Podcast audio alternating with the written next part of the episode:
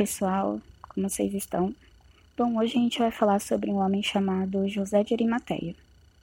Para isso a gente precisa lá em Marcos, capítulo 15, dos versos 43 até o 47, que diz assim: Chegou José de Arimateia, senador honrado, que também esperava o reino de Deus, e ousadamente foi a Pilatos e pediu o corpo de Jesus. E Pilatos se admirou de que já estivesse morto, e chamando o centurião, perguntou-lhe se já havia muito que tinha morrido e tendo-se certificado pelo centurião, deu corpo a José, o qual comprara um lençol fino, e o tirano da cruz o envolveu nele, e o depositou num sepulcro lavrado numa rocha, e revolveu uma pedra para a porta do sepulcro. José era um membro de destaque do Sinédrio, que era a corte suprema da lei judaica, e ali eles administravam a justiça, eles interpretavam e aplicavam a Torá, que é a lei de Moisés.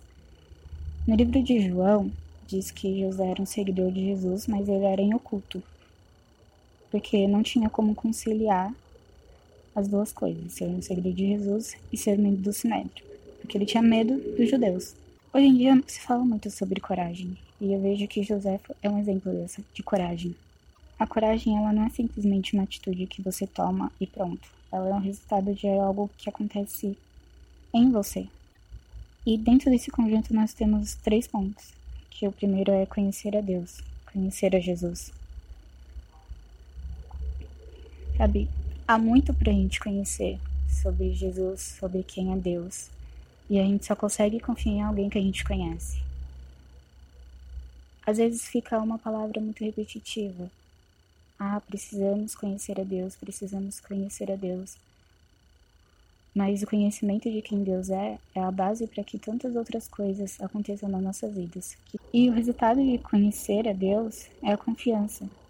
E é algo gerado naturalmente, não tem como forçar em confiar em alguém. A gente só confia em quem a gente conhece. Então, se eu tentar pelas minhas forças confiar em Deus, eu não vou conseguir. Porque primeiro eu preciso conhecer Ele, eu preciso ler a Sua palavra, eu preciso saber quais são os seus atributos, quem ele é, quem ele diz que é. Aí sim, a confiança começa a ser gerada pelo Espírito, começa a ser gerada algo natural. O terceiro é a fé. Se eu já conheço ele, eu já confio nele, a fé acaba se tornando algo natural também. Eu não vejo, mas eu escolho confiar no Deus que eu conheço. E a coragem é o resultado desses dois pontos. Eu conheço a Deus, eu confio nele, eu tenho fé e eu tenho coragem, porque eu tenho uma base já estruturada. E José ele fez isso. Ele conhecia a Jesus face a face. Ele andava com ele. Ele era um discípulo que fez ele ir na contramão dos padrões judaicos, porque quando nós vemos no capítulo 43, diz que ousadamente ele foi até Pilatos e pediu o corpo de Jesus. Até aquele momento, ele era um discípulo oculto.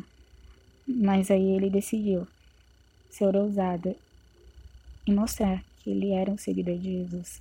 Mas ele fez algo que não era costume. Porque você imagina, sepultar um condenado não era bem visto. Agora imagine um membro do, ser sepultado por um membro do Sinédrio. Que antes de você expressar a coragem, que você possa voltar e conhecer a Deus mais e mais. Que você possa confiar nele que assim como José foi um exemplo para mim, que nesse dia José também José possa ser um exemplo para você, um exemplo de coragem, de ousadia e de que vale a pena. Fiquem com Deus e até a próxima.